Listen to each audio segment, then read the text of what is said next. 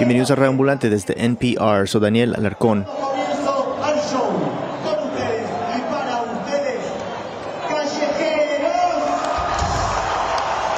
El audio que escuchan es del 30 de diciembre del 2004. Está por empezar un concierto de la banda de rock argentina Callejeros.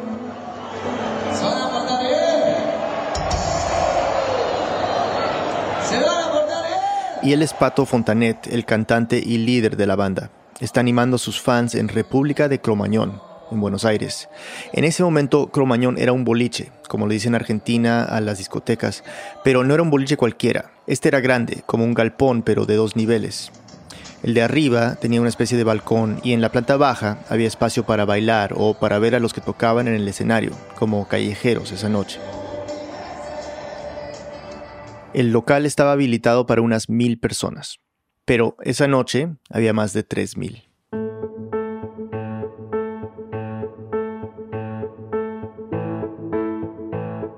En el 2004, Callejeros estaba en su mejor momento. Llevaban siete años tocando, habían lanzado su tercer disco y estaban llenando estadios en diferentes partes de Argentina. Es decir, Cromañón ya les quedaba chico.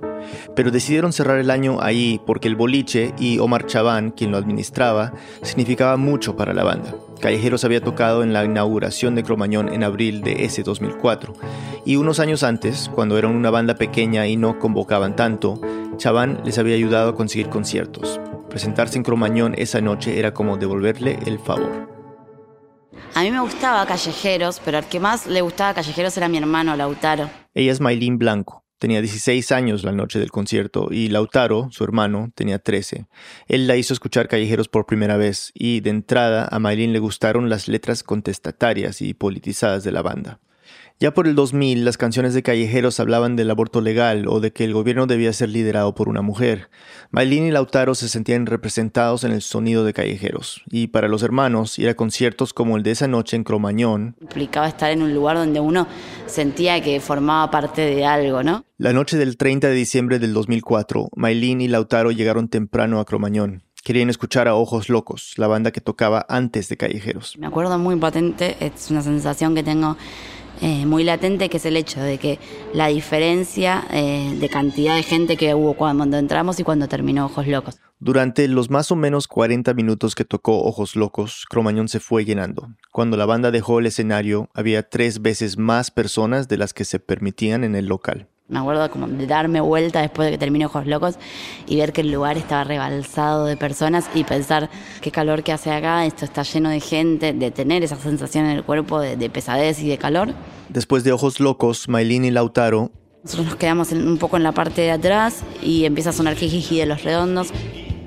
Jijiji es uno de los himnos del rock argentino y mientras la canción sonaba por los parlantes del local, el administrador de Cromañón, Omar Chaván, salió al escenario.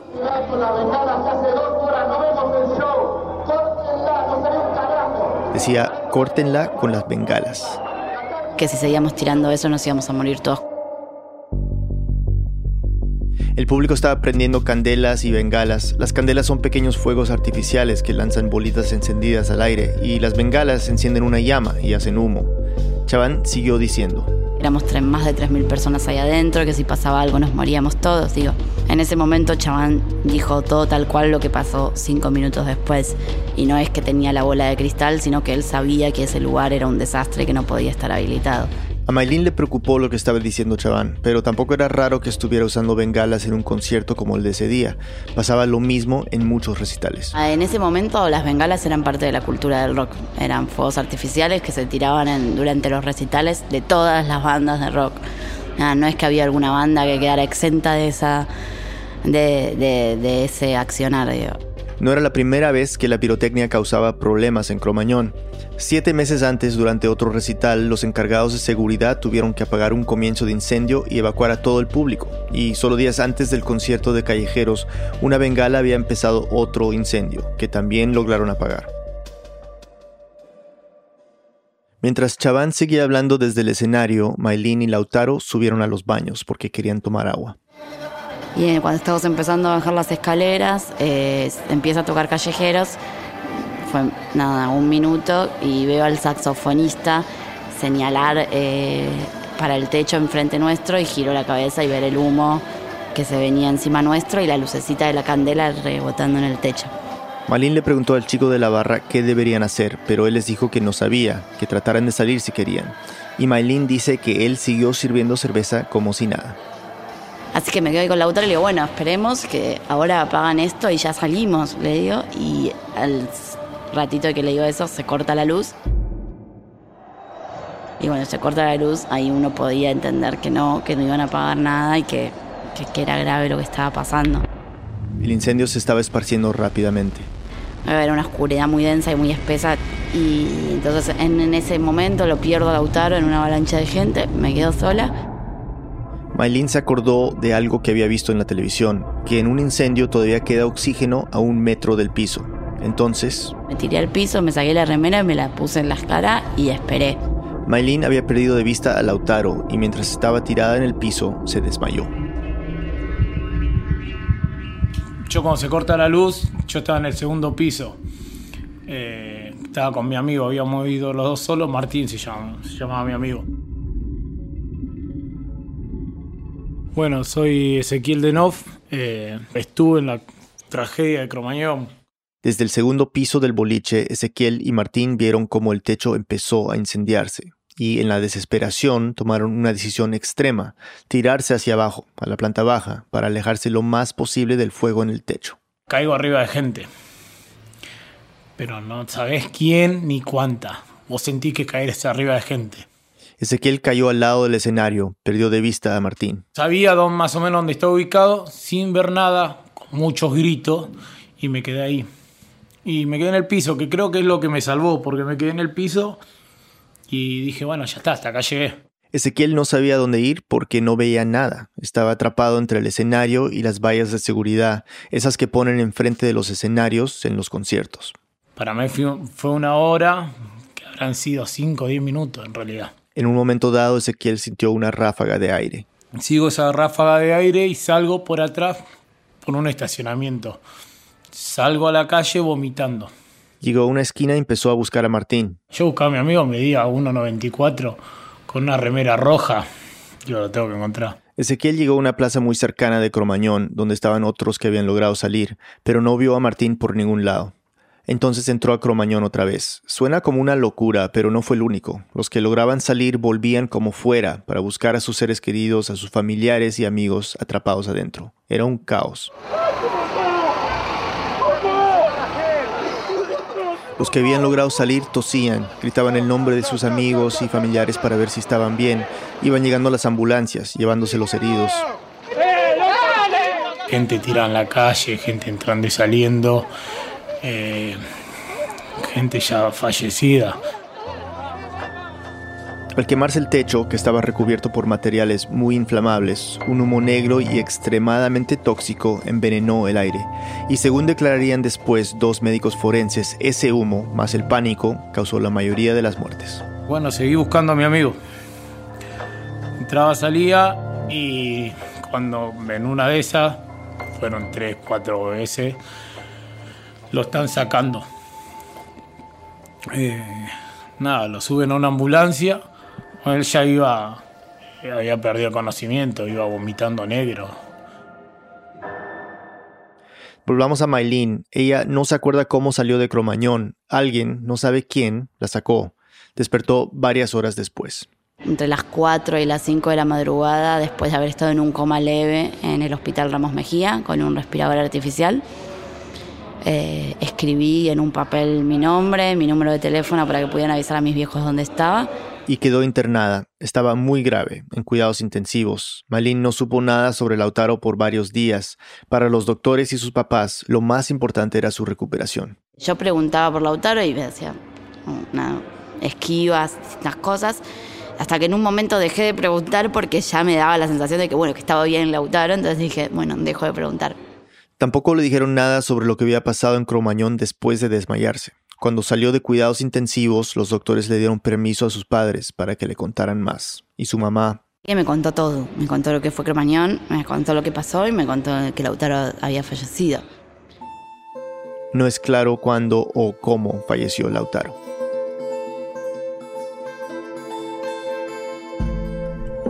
A Martín, el amigo de Ezequiel, también lo llevaron a una clínica. Falleció unas horas después.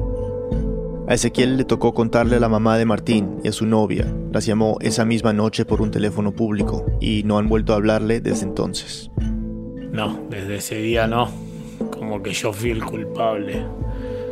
También por ahí culpable de haber quedado vivo. Que es la culpa que uno también la, yo la siento. Por ahí ellos sienten que porque yo quedé vivo y él no eh, toda la situación que pasaste y la vas a recordar siempre. Es algo que tenés que aprender a convivir con eso. Eh, nada, te pasa. Yo hay momentos que escucho la radio o estoy solo y lloro, se me caen lágrimas. No al punto de, tener que frenar o tener que nada, si te cae una lágrima, escuchar un tema que no dejo de escuchar callejero, lo seguí yendo a escuchar, eh, pero es algo que tenés que convivir. Lautaro, Martín y otras 192 personas murieron a causa de ese incendio. Casi 1.500 quedaron heridas. La evacuación del local terminó a eso de las 2 de la mañana del 31 de diciembre, más de tres horas después de que empezara el incendio. Una pausa y volvemos. Durante 20 años, Wait Wait Don't Tell Me se ha burlado de las noticias con comediantes y celebridades invitadas. Tenemos rimas tontas, imitaciones pésimas. Si crees que las noticias son una broma, espera que escuches Wait Wait Don't Tell Me. Encuentra nuevos episodios todos los sábados. Hay tantas noticias sobre política estos días, pero no tienes que estar al día con todas. Solo tienes que estar al día con el NPR Politics Podcast. Puedes encontrarlo en el app de NPR One o donde sea que escuches tus podcasts. Estamos de vuelta en Reambulante. Soy Daniel Alarcón Historias como la de Lautaro, Maylin, Ezequiel y Martín, pues son cientas, pero lo que dejó esa noche en Cromañón fue mucho más que lo que pasó en ese boliche. También es la historia de un proceso legal enredado, politizado, emocional. Mucha gente es responsable por lo que sucedió esa noche, y entender quién y cómo ha sido un proceso largo. También es la historia de cómo esta tragedia afectó a los argentinos, a la escena musical. Este es el periodista Pablo Plotkin. Fue una suerte de apocalipsis realmente lo que, lo que se vio en Cromañón porque la dimensión era tan trágica, fue tan doloroso lo que pasó ese fin de año del 2004, eh, fue el peor que yo viví en mi vida y no tenía ningún familiar ni ningún amigo directo en Cromañón, pero eh, la herida social realmente eh, había sido enorme y llevó mucho tiempo desprenderse de, esa, de ese shock Pablo escribe en el diario La Nación e investigó lo que pasó en Cromañón en una serie de crónicas para la revista Rolling Stone. ¿Tú habías estado en Cromañón? Sí, sí. ¿Y, te habías como audiencia o como crítico de música entre, entre tanta gente viendo el espacio, las salidas y también en la cultura del rock con tanta bengala? ¿Tú habías sentido miedo? No, la verdad es que no, porque uno estaba muy acostumbrado a ese tipo de lugares. Eh, y es más, había otros que, quizás se veían peor. Había quizás una jactancia en general, y, creo que en el rock argentino eh, muy puntualmente, de esa estética eh, marginal y una estética de lo, no sé si de lo decadente, pero por ahí una, esa herencia de, de lo que por ahí podía ser el CBGB en los 70, ¿no? de los baños sucios, de, la humedad que corroe las paredes y los techos, donde vivía el rock más callejero, digamos, realmente solía cambiar este tipo de, ambiente, o sea, con, con una cosa medio, sí, hasta asfixiante, lo de las bengalas, eso ya era parte de la cultura del rock argentino y según Pablo ya había llegado a niveles demenciales. O sea, pirotecnia en espacios cerrados era ya absurdamente peligroso. Varios periodistas habían notado esto, incluyendo Pablo, pero al mismo tiempo me contó que era algo ya normalizado.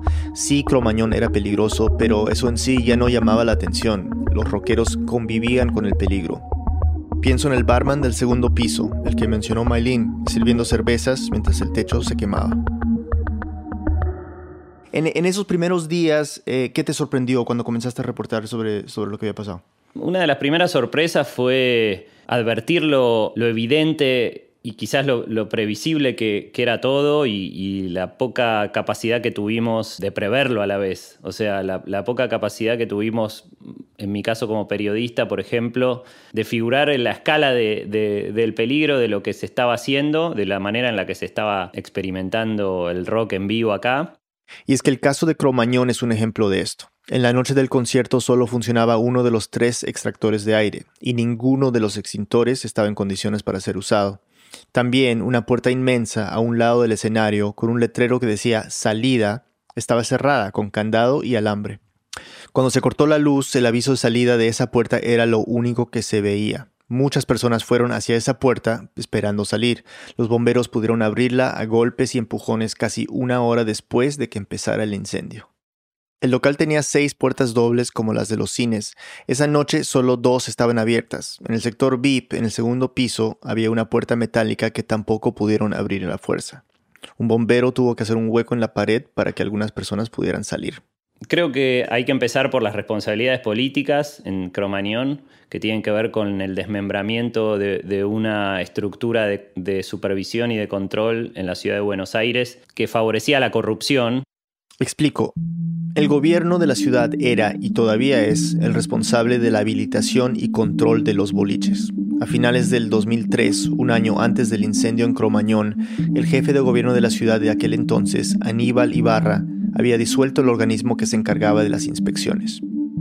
La razón, según Ibarra, era porque ese organismo era, y aquí cito, más que un foco, un focazo de corrupción. Un funcionario le dijo al periódico Página 12 que en ese entonces estaban recibiendo en promedio tres denuncias por semana contra los inspectores, denuncias por pedidos de coimas. Con este cambio que impulsó Ibarra, las habilitaciones pasaron a ser las profesionales independientes. Entonces lo que, lo que empezó siendo como esa, ese desmembramiento, quizás con alguna intención de, de, transparentar, terminó siendo el desarme de un sistema de, de control que llevó a que Cromañón, eh, por ejemplo, estuviera mal habilitado.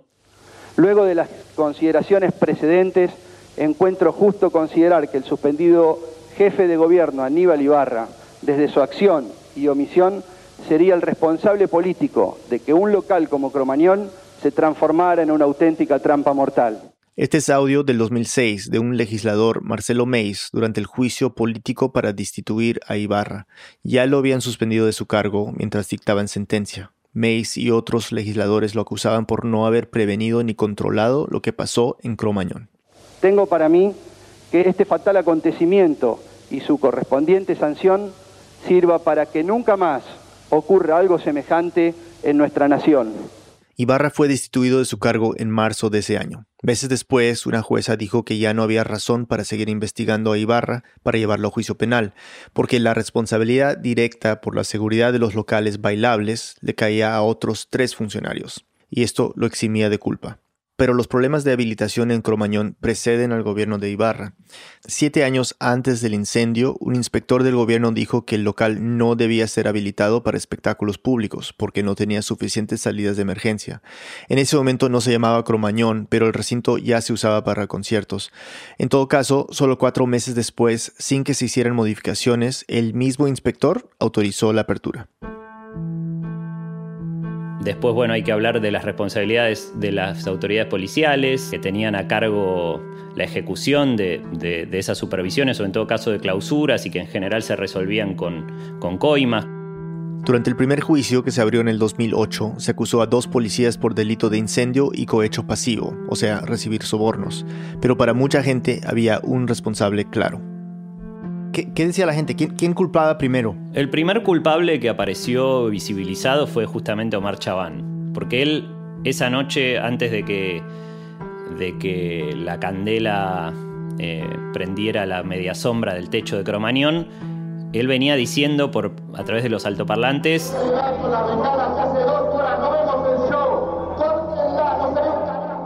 No, hagan, no sigan haciendo esto, nos vamos a prender fuego. O sea, era realmente el que se figuraba el peligro, con lo cual eso lo hace más responsable. Pero por otro lado creo que también le jugó en contra eh, su perfil público justamente. Hay cierta, ciertos prejuicios eh, sociales alrededor de él, un, excéntrico, soltero, Em, que, hablaba con, sus modos así un poco altaneros y demás. Estoy tratando de enganchar las bandas que tocaron en cemento para que toquen aquí y entonces que haya gente, mucha gente, así yo me siento feliz, gano dinero, es importante el dinero. ¿eh? Toda la opinión pública apuntaba contra él. Él fue el primer, claramente, eh, el enemigo público número uno. Mm, bueno, me parece bastante obvio culpar a Chaván, culpar a las autoridades, digamos que, permitieron que un lugar que era claramente inseguro eh, se, use.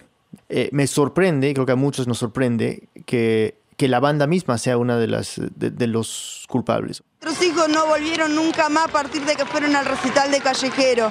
Y Callejero es el responsable máximo junto con todos los demás. Ninguno es víctima. Callejeros incitaba, Callejeros tiraba bengalas para que los chicos les encendieran que el cantante o que el, que eh, el, baterista o que el bajista, digamos que esta gente que son músicos finalmente, se lleven la, la, rabia y la ira de la gente, cuando me parece que de algún modo también se puede considerar a ellos como víctimas de, de lo que pasó, o, estoy equivocado. No, o sea, yo creo que ellos son víctimas de lo que pasó porque perdieron familiares, muchísimos. Pensá que el sector VIP fue el más perjudicado, digamos, de, por, por, la dificultad de salir con lo cual había muchos familiares de músicos que quedaron adentro y que, que murieron. Yo no hice nada para que pase eso, ni tampoco, o sea, fuimos a una fiesta y terminó en un desastre.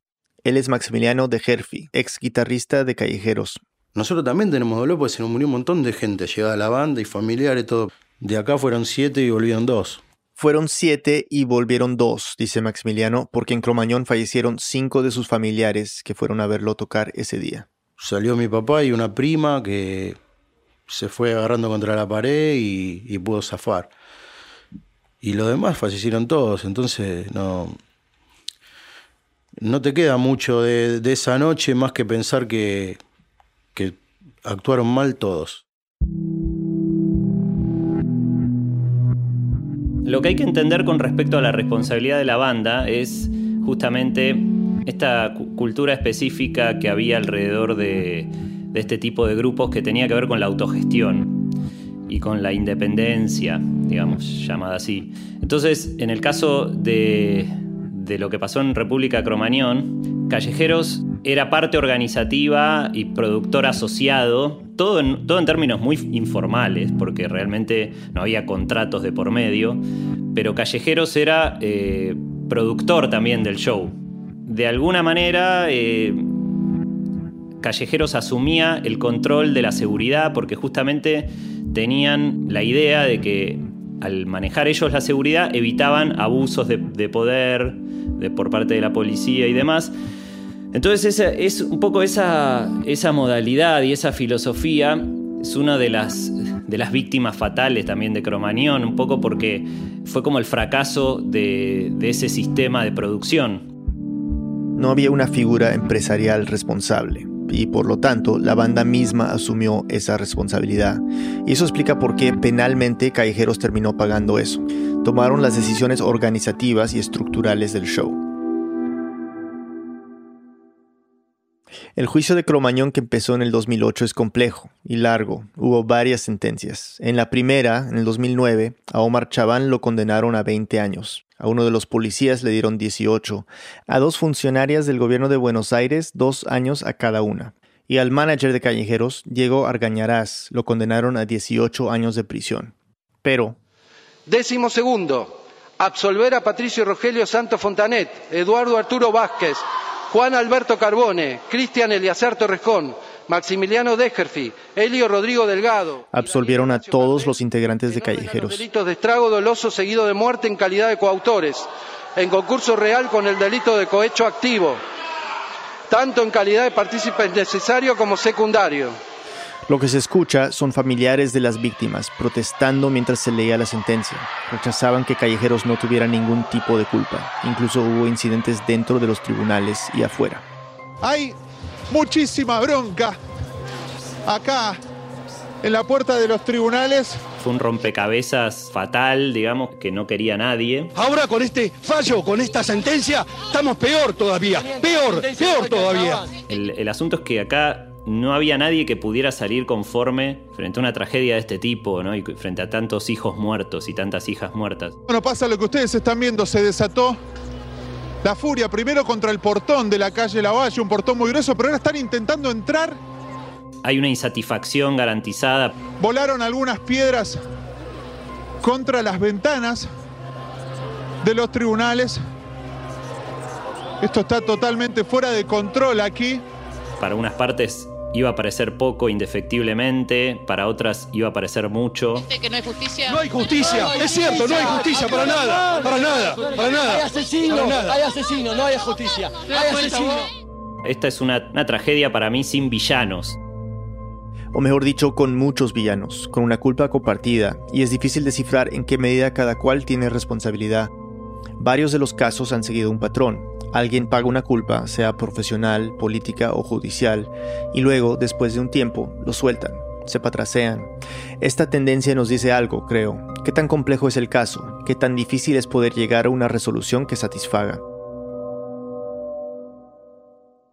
Bajo presión de la fiscalía y las familias se revisó esa sentencia y en los años que vinieron todos los integrantes de Callejeros han ido entrando y saliendo de la cárcel excepto el baterista, Eduardo Vázquez, que cumple cadena perpetua por haber asesinado a su esposa Wanda Taday en el 2010, prendiéndole fuego. Omar Chaván, que estaba bajo arresto domiciliario con un cáncer terminal, murió en el 2014.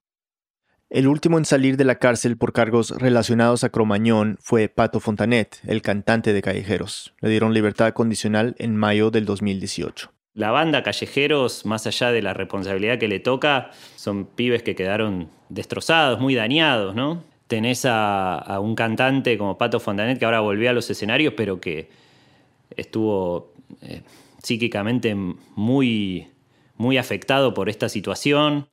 Tratamos de llegar a Fontanet por un amigo de la banda y sus abogados, pero nos dijeron que Fontanet no estaba dando entrevistas. Con su salida de la cárcel, el caso queda cerrado pero no para las familias. Para ellos no hay sentencia que cubra o cure ese dolor. Y para los sobrevivientes se vuelve de muchas formas una cruz. Muchos lo que decían es que no lograban salir de Cromañón. Que a veces a la noche no, no podía dormir y terminaba durmiendo con mi vieja como si tuviera cinco años. Mucha fobia, mucho miedo. Vivís en estado de alerta, casi con un ojo abierto, te diría, durante mucho tiempo. Porque, viste, cualquier ruido de la noche no sabes. Los que salimos, salimos, fue un azar, fue una suerte, fue una lotería. Entonces cuando todo eso te empezó a quedar en la cabeza, hubo que empezar a hacer los trabajos pertinentes como para aprender a convivir con eso. Vos tenés esa, esa angustia y esa pena constantemente, todos los días, que si te pones a pensar te tiras en una cama y no te levantás más. O sea, es una porque no, no tenés solución. Esas heridas y esas cosas que uno, esas emociones tan violentas que uno pasa no se van nunca. Tenés que aprender a dónde ubicarlas y cómo convivir con ellas, pero no a borrarlas, es imposible. Lo pude hablar mucho todo el tiempo, lo pude llorar mucho cuando hubo que llorarlo y me ayudó mucho a, elaborar eh, eso que pasó y, y a tratar de llevarlo de otra manera, ¿no? Y claro, hay los que no lo han podido llevar, a los que le duele demasiado. En los años después de Cromañón, 18 sobrevivientes de la tragedia se han quitado la vida. Creo que también son las consecuencias y, las víctimas directas de, obviamente, de lo que pasó esa noche. En el 2013 se aprobó una ley de reparación y asistencia a los sobrevivientes y familias de víctimas de la tragedia de Cromañón, pero en ese momento no se crearon los programas necesarios para que recibieran tratamiento. El reclamo de organizaciones de familiares y la preocupación por los suicidios de algunos asistentes al concierto hicieron que en el 2015 el gobierno creara una red de proveedores de salud mental en todo el país. La red es coordinada por el Centro de Asistencia a Víctimas de Violaciones de Derechos Humanos Dr. Fernando Ulloa, que se especializa en estrés postraumático. Grupos de sobrevivientes de Cromañón y personas que trabajan en el centro han denunciado falta de financiamiento y una atención deficiente. Desde el Centro Ulloa niegan que haya falta de recursos y personal. Por favor, si tienes depresión o pensamientos suicidas, busca ayuda. Habla con tus amigos y familiares y considera buscar ayuda profesional. Si crees que un ser querido está en una situación así, pregúntale, escúchalo, apóyalo. Vamos a poner links a recursos que puedan servirles en nuestra página web. Esta historia fue reportada por Anto Beccari, Ariel Plasencia y Federico Piscinis. La produjo Silvia Viñas con el apoyo de Victoria Estrada y la editamos Camila Segura, Luis Fernando Vargas y yo. Ana Prieto hizo el fact-checking. La música y el diseño sonido son de Andrés Aspiri y Remy Lozano, gracias a Pablo Plotkin de Rolling Stone. El resto del equipo de Ambulante incluye a Lisette Arevalo, Gabriela Brenes, Jorge Caraballo, Andrea López Cruzado, Miranda Mazariegos, Diana Morales, Patrick Mosley, Laura Rojas Aponte, Barbara Sawhill, David Trujillo y Elsa Liliana Ulloa. Carolina Guerrero es la CEO. Ambulante se produce y se mezcla en el programa Hindenburg Pro nos sigues en Instagram, queremos seguirte de vuelta. Publica en tus stories un video escuchando Raambulante o recomendando el podcast a tus amigos y taguéanos como arroba Raambulante. Hoy seguiremos de vuelta a las cuentas que nos mencionan. Recuerda, arroba Raambulante en Instagram. Gracias. Raambulante cuenta las historias de América Latina. Soy Daniel Alarcón. Gracias por escuchar.